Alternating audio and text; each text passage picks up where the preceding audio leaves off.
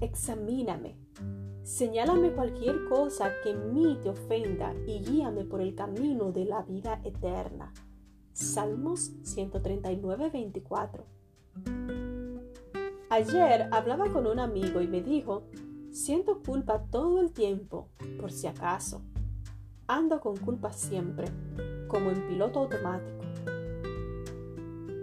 Él no me hablaba de sentir verdadero remordimiento o arrepentimiento por un error o un pecado cometido.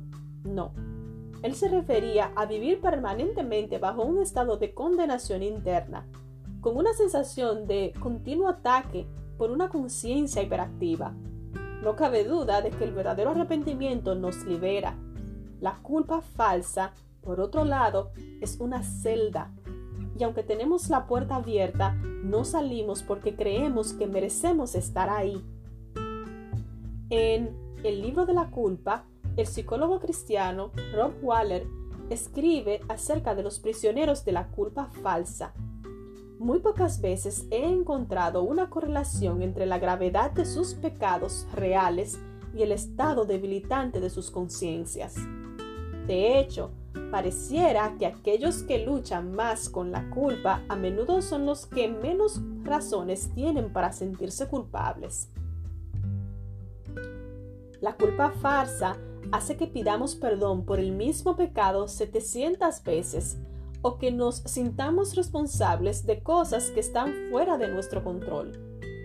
Nos roba la identidad de hijas de Dios o la suspende hasta que seamos mejores nos aleja de Dios y nos llena de preocupación y miedo. Básicamente lo que estoy diciendo es que la culpa falsa es un enemigo de Dios. Debemos combatirla.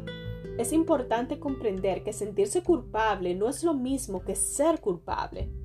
Aunque a veces los sentimientos de culpa y la culpabilidad se superponen, no siempre sucede así. Podemos sentirnos culpables porque alguien nos manipula o porque tenemos expectativas irreales en cuanto a nuestra capacidad como madres o profesionales. Yo nunca debería o yo siempre tengo que...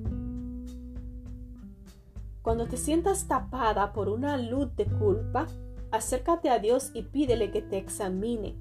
Señálame cualquier cosa que te ofenda y guíame por el camino de la vida eterna. Salmo 139, 24. Muchas veces tenemos miedo de orar así porque creemos que recibiremos un juicio condenatorio. Pero esta es una mentira del enemigo. Si realmente hay culpa en nosotras, Dios nos perdonará y absolverá completamente. Si no la hay, Dios nos guiará por el camino de la vida eterna y nos liberará del peso de una culpa innecesaria. Si no logras distinguir la voz de Dios, conversa con un cristiano maduro que viva en la gracia y que pueda ayudarte a comprender si la culpa que sientes tiene algún fundamento real o no. Examina mi corazón. Señor, libérame de sentimientos de culpa, infundados, que se interponen entre tú y yo. Como vivo bajo la autoridad de Cristo Jesús, soy libre de toda condenación.